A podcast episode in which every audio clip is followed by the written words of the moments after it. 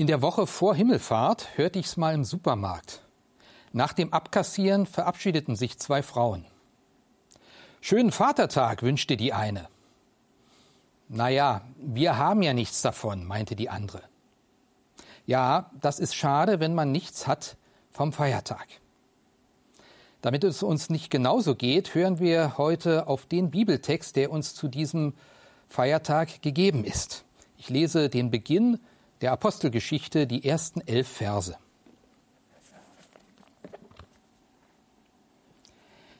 Den ersten Bericht habe ich gegeben, lieber Theophilus, von all dem, was Jesus von Anfang an tat und lehrte. Bis zu dem Tag, an dem er aufgenommen wurde, nachdem er den Aposteln, die er erwählt hatte, durch den Heiligen Geist Weisung gegeben hatte. Ihnen zeigte er sich nach seinem Leiden durch viele Beweise als der Lebendige und ließ sich sehen unter ihnen vierzig Tage lang und redete mit ihnen vom Reich Gottes. Und als er mit ihnen zusammen war, befahl er ihnen, Jerusalem nicht zu verlassen, sondern zu warten auf die Verheißung des Vaters, die ihr, so sprach er, von mir gehört habt. Denn Johannes hat mit Wasser getauft. Ihr aber sollt mit dem Heiligen Geist getauft werden, nicht lange nach diesen Tagen. Die nun zusammengekommen waren, fragten ihn und sprachen, Herr, wirst du in dieser Zeit wieder aufrichten das Reich für Israel? Er aber sprach zu ihnen, Es gebührt euch nicht, Zeit oder Stunde zu wissen, die der Vater in seiner Macht bestimmt hat. Aber ihr werdet die Kraft des Heiligen Geistes empfangen, der auf euch kommen wird, und werdet meine Zeugen sein in Jerusalem und in ganz Judäa und Samarien und bis an das Ende der Erde. Und als er das gesagt hatte, wurde er zusehends aufgehoben, und eine Wolke nahm ihn auf vor ihren Augen weg.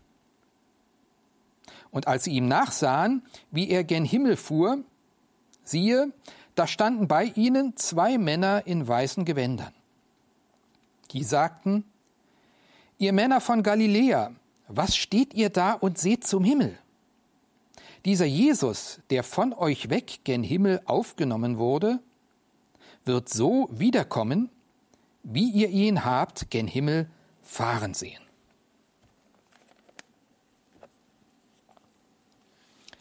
Heute trifft es sich wieder. Zwei Feste fallen auf einen Tag. Himmelfahrt und Vatertag. Naja, auf den ersten Blick haben die nicht viel miteinander zu tun. Die einen feiern das eine, die anderen das andere. Da gibt es kaum eine Schnittmenge. Nur Jesus kann die Dinge zusammenbringen. Himmelfahrt ist Vatertag. Für ihn jedenfalls war es das. Und das ist jetzt mehr als ein Wortspiel. Das ist ein Hinweis darauf, worum es an diesem Tag wirklich geht. Jesus ging zu seinem Vater zurück. Das ist ein Beziehungsgeschehen. Jesus ging nach Hause zurück, dorthin, wo er herkam und wo er hingehört, wo sein Ursprung ist, zu Gott zum Vater. Wer Himmelfahrt nicht zuallererst als Ausdruck dieser besonderen Beziehung versteht, dem wird es schwerfallen zu begreifen, was da passierte. Das ist ja auch nicht einfach. Da hört man was von einem Abschied und von einem Ortswechsel, der ziemlich kurios anmutet. Da flog einer gen Himmel, denkt man. Nein, da flog eben einer nicht irgendwo rum, sondern da ging einer zu seinem Vater zurück und nahm seine Stellung bei Gott ein. Darum geht's. Aufgefahren in den Himmel. Das bekennen Christen in ihrem zentralen Glaubensbekenntnis. Aber das mit dem Himmel kann schon verwirren und auch auf eine falsche Spur führen.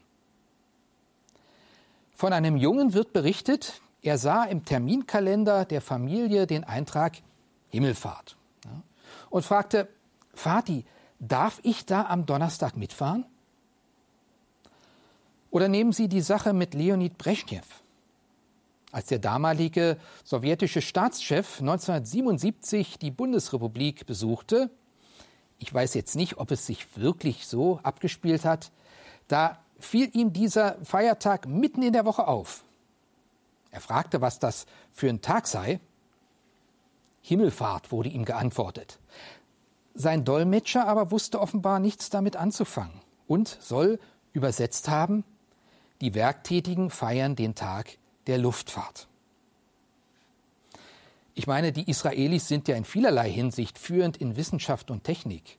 Aber dass die da vor 2000 Jahren schon Raketenabschussrampen auf dem Ölberg in Jerusalem gehabt haben sollen, das wird wohl keiner ernsthaft vermuten. Und doch führt der Bericht von der Himmelfahrt Jesu immer wieder dazu, dass sich die Leute fixieren auf diese vertikale Achse. Ja, da verschwindet einer von unten nach oben, irgendwo hin, wie mit einem Taschenspielertrick. Bis vor 200 Jahren noch gab es in vielen Dörfern und Städten vor allem in Süddeutschland, einen merkwürdigen Brauch. Zu Himmelfahrt wurde Christus als hölzerne Figur an Stricken in die Höhe gezogen.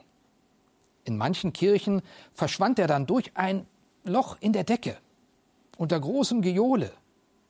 Und von oben regnete es dann Blumen, Heiligenbilder, Oblaten, Nüsse und Süßigkeiten für die Kinder.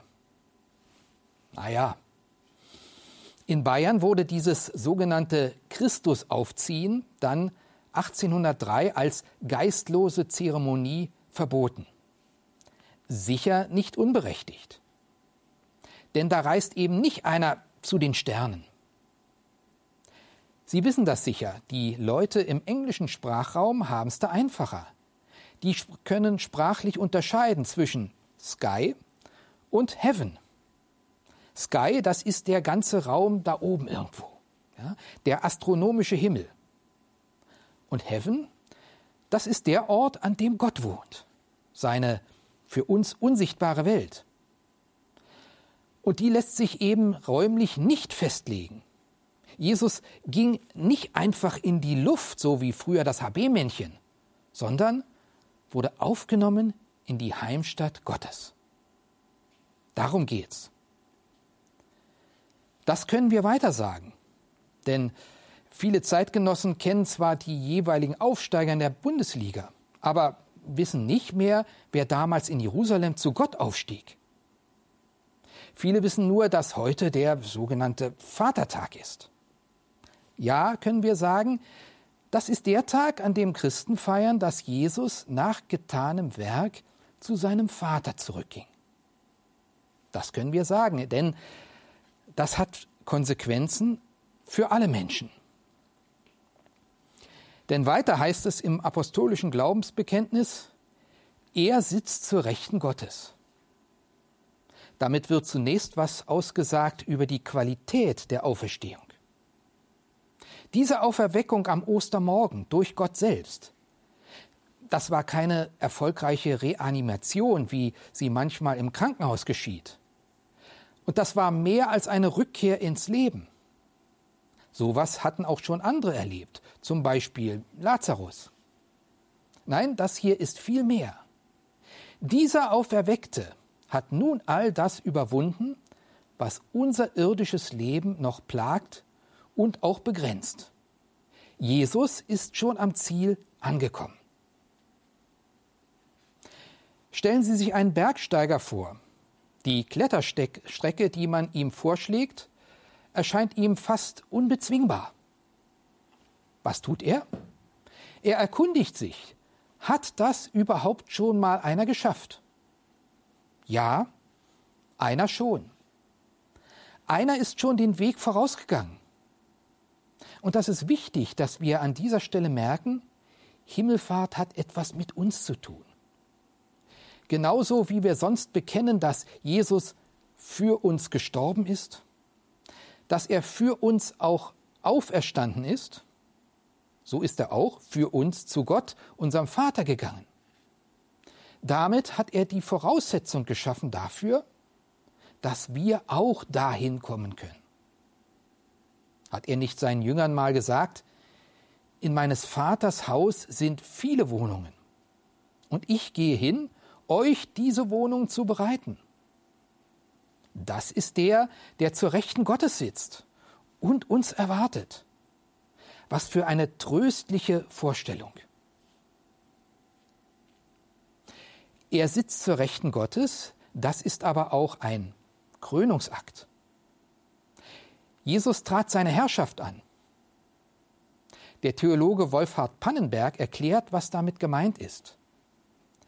Der Platz zur Rechten des Herrschers, so sagt er, war im alten Orient dem vorbehalten, der der Macht des Herrschers am nächsten stand und sie im Namen des Herrschers ausübte. Schlicht gesagt, wer auf diesem Posten sitzt, hat das Sagen. Wie äußert sich das? In welchen Bereichen? Das Glaubensbekenntnis gibt auch darüber Auskunft. Von dort wird er kommen, zu richten die Lebenden und die Toten. Auch dafür war die Himmelfahrt die Voraussetzung. Wiederkommen, richten, das wäre ja kaum möglich, wenn er nicht zuvor seinen angestammten Platz eingenommen hätte. Wenn er nicht auf dem Thron angekommen wäre, der ihm von Anbeginn gehörte. Ja, auf Erden, da hatte er bewusst auf alle Macht verzichtet. Und wir dürfen so dankbar sein, dass er als ein Mensch unter Menschen lebte und liebte, heilte, tröstete, rettete und uns Gott nahe brachte auf eine nie gekannte Weise. Jetzt aber, nachdem er den Tod überwunden hat und auferweckt wurde, da warten neue Aufgaben, die Herrschaft. Er sitzt zur Rechten Gottes. Von dort aus, von der Rechten Gottes aus, wird er weiter auch bei uns hier nach dem Rechten sehen. Davon können wir ausgehen. Er ist nicht abgemeldet. Er ist weiterhin präsent. So drückt es auch Theo Sorg aus, der ehemalige Bischof, wenn er das Heilsgeschehen zusammenfasst. Er sagt, der Karfreitag hat uns gezeigt, Jesus Christus versöhnt. Ostern sagt, Jesus Christus lebt. Und Himmelfahrt fügt dem hinzu, er regiert. Er hat sich mit der Himmelfahrt nicht aus dieser Welt abgemeldet. Er hat seinen Herrschaftsanspruch angemeldet. Möglicherweise haben das die Jünger damals vor Ort ganz anders empfunden. Das ist interessant, im ersten Kapitel der Apostelgeschichte nachzulesen, wie die darauf reagierten. Dieses Himmelfahrtskommando, das da zur Verabschiedung angetreten war. Ganz unerwartet kam es ja nicht. Der Autor Lukas erzählt, als Auferstandener war Jesus unter seinen Jüngern gewesen. Da gab es 40 Tage lang eine Mitarbeiterschulung mit allem, was so dazugehört. Er lehrte, beantwortete Fragen, führte, führte seelsorgerliche Gespräche, gab ihnen eine Verheißung. Und dann geht er weg. Als er das gesagt hatte, wurde er zusehends aufgenommen, und eine Wolke nahm ihn auf vor ihren Augen weg. So steht's da. Aber nun stehen die Jünger da. Mit Fragezeichen im Gesicht. Hat er sich einfach nur aus dem Staub gemacht? Uns im Stich gelassen? Sie trauern. Was ich gerade erklärt habe, warum das alles so sein musste, das wissen die nicht. Das können die auch noch nicht erkennen. Die empfinden gerade nichts weiter als den erneuten Schmerz der Trennung. Für die Jünger ist die Situation ernst. Und nun kommt's. Jetzt wird dieser Ernst, wie ich finde, aufgebrochen durch zwei weitere Personen. Die stehen da plötzlich auch rum und wenden sich nun an die Jünger. Ihr Männer von Galiläa, was steht ihr da und seht zum Himmel? Das ist ein Satz, der ist nicht ohne Komik. Das heißt doch nichts anderes als, Jungs, was steht ihr da eigentlich rum und glotzt? Starrt in die Luft mit offenem Mund. Haltet Maulaffenpfeil. Kommt zurück auf den Teppich. Kann schon sein, dass das ein grotesker Anblick war, wie bei Hans Kuck in die Luft. Aber das ist nun nicht einfach nur lustig, das ist auch ein bedeutungsschwerer Satz.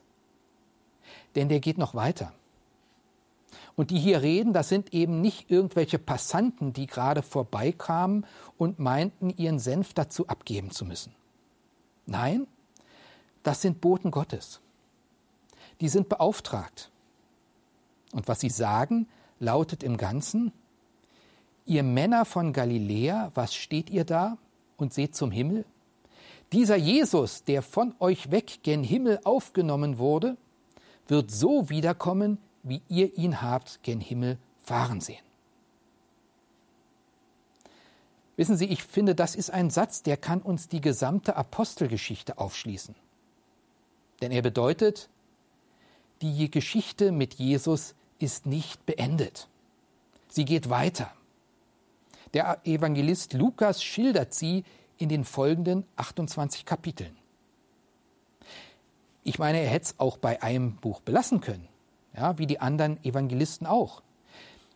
Hätte doch gereicht die kurze Notiz von der Himmelfahrt am Ende seines Evangeliums. Jesus ist weg und damit Schluss. So hat es Markus auch gemacht. Aber nein, Lukas bringt eine Fortsetzung raus, um zu sagen, diese Sache geht weiter. Das ist nicht das Ende, sondern es ist ein neuer Anfang. Und was die paar Freunde von Jesus, die da erstmal so ratlos rumstanden, was die künftig noch alles tun sollten, das ist bedeutsam gewesen. Das ist Evangelium Teil 2. Natürlich, zunächst mal sieht das nicht gerade nach einem vielversprechenden Neuanfang aus. Dieser Abschied tat weh. Nach Golgatha mussten sie das nun zum zweiten Mal erleben. Bitter. Wo war da noch Hoffnung? In unseren Kirchen und Gemeinden erleben wir das ja manchmal auch. Mir geht's jedenfalls so. Da stehen wir und überlegen, wie es überhaupt weitergehen soll. Manchmal mutlos, manchmal kopflos, manchmal enttäuscht, manchmal uneins, manchmal zerstritten. Wir sind versucht zu sagen, kennen wir, ja, ist bei uns genauso. Wir wissen auch nicht, wo es hingehen soll. Uns fehlt die Vision. Ja, sehr unvollkommen mutet das Ganze an, was Jesus uns da hinterlassen hat. Der französische Theologe Alfred Loisy hat das mal so ausgedrückt.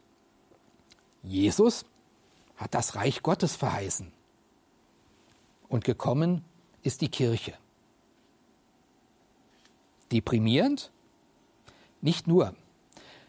Zugegeben, wer jetzt mit dieser Diagnose alleine dasteht, der ist wirklich arm dran. Der ist noch nicht weiter als die Jünger am Himmelsfahrtstag. Aber gerade in dem Moment, wo wir uns diese Unvollkommenheit eingestehen und uns der Krise stellen, da kommt Hilfe in Sicht. Das ist Hilfe, die jetzt erst wirklich greifen kann. Nicht solange wir noch versuchen, uns selber durchzukämpfen. Natürlich wird jede äußere Form von Kirche und Gemeinde immer auch unvollkommen sein, weil Menschen sie gestalten. Aber mittendrin wirkt Jesus immer noch und immer neu durch seinen Geist, durch solche Menschen, die von diesem Geist bewegt werden.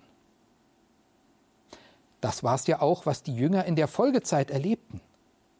Zunächst war da die Verheißung, ihr werdet die Kraft des Heiligen Geistes empfangen und ihr werdet meine Zeugen sein. Und dann hören wir im folgenden Kapitel, wie dieses Dutzend orientierungsloser, mutloser Menschen von außen eine Kraft bekam, mit der sie nie gerechnet hatten. Jesus hatte sich also nicht einfach aus der Verantwortung gestohlen. Die Jünger blieben nicht als Weisen zurück. Auf die Himmelfahrt folgte Pfingsten, auf Jesus folgte der Heilige Geist. Nun wird auch klar, was für ein Fest wir heute feiern. Es ist das Fest dazwischen, zwischen Ostern und Pfingsten. Es ist das Fest, das uns anzeigt, es geht weiter. Jesus geht weiter. Er zeigt uns, dass der Himmel wieder offen ist, auch für uns. Er geht uns voraus, ein Grund zum Feiern. Jetzt wird es den Jüngern auch möglich, diesen Auftrag auszuführen. Ihr werdet meine Zeugen sein in Jerusalem und in ganz Judäa und Samarien und bis an das Ende der Erde. Und auch das gilt für jeden von uns. Gut, nicht jeder von uns muss bis an die Enden der Erde. Sie selbst dürfen da für sich ihren eigenen Wohnort eintragen. Jeder kennt doch seinen Bereich. Eine neue Aufgabe und eine neue Gabe. Gott gibt nicht das eine ohne das andere. Gabe und Aufgabe kommen zusammen. Und dann sagt uns Jesus, wie in einem seiner Gleichnisse, handelt, bis ich wiederkomme. Deshalb der Aufruf der zwei Boten. Was steht ihr darum? Es gibt so viel für euch zu tun. Ja, es hat seine Zeit, nach oben zu schauen, woher wir alles erwarten dürfen. Und es hat seine Zeit, dann getrost nach vorne zu schauen, wohin Jesus uns weist. Alle Mitarbeiter im Reich Gottes stehen in einer Traditionslinie, die zurückreicht bis zu dem Tag, an dem Jesus die Erde verließ. Er verabschiedete sich, um später präsent zu sein durch seinen Geist. Damit befähigt er ein paar zunächst rumstehende und gaffende Jünger, den Grundstein zu legen für eine weltweite Gemeinde, von der bis heute Segen ausgeht. Und das, obwohl da alles andere als perfekte Menschen am Werk sind. Und ich befürchte, wir alle werden diesem Auftrag auch in Zukunft nur unvollkommen gerecht werden. Aber Jesus wusste das schon damals. Trotzdem traute er seinen Leuten etwas zu. Es wird berichtet, nachdem Jesus zum Himmel gefahren war, da kamen die Engel zu ihm. Sie waren alle etwas beunruhigt. Ja, was passiert denn jetzt mit der Welt, wenn du nicht mehr da bist? Wer sorgt denn nun für alles? Jesus antwortete, Dafür habe ich meine Jünger, die, die meinen Willen tun. Ah, das ließ die Engel unbefriedigt. Ist das alles? Hast du nicht noch einen anderen Plan? Jesus lächelte und antwortete, Nein, einen anderen Plan habe ich nicht. Also kein Plan B. Wir sind gefragt. Wir dürfen und sollen mit dieser Botschaft von Himmelfahrt losziehen. Die lautet, Christus regiert zur Rechten Gottes. Und er gibt uns, was wir benötigen. Alles in allem also ein erstaunlicher, ein ermutigender Feiertag. Amen.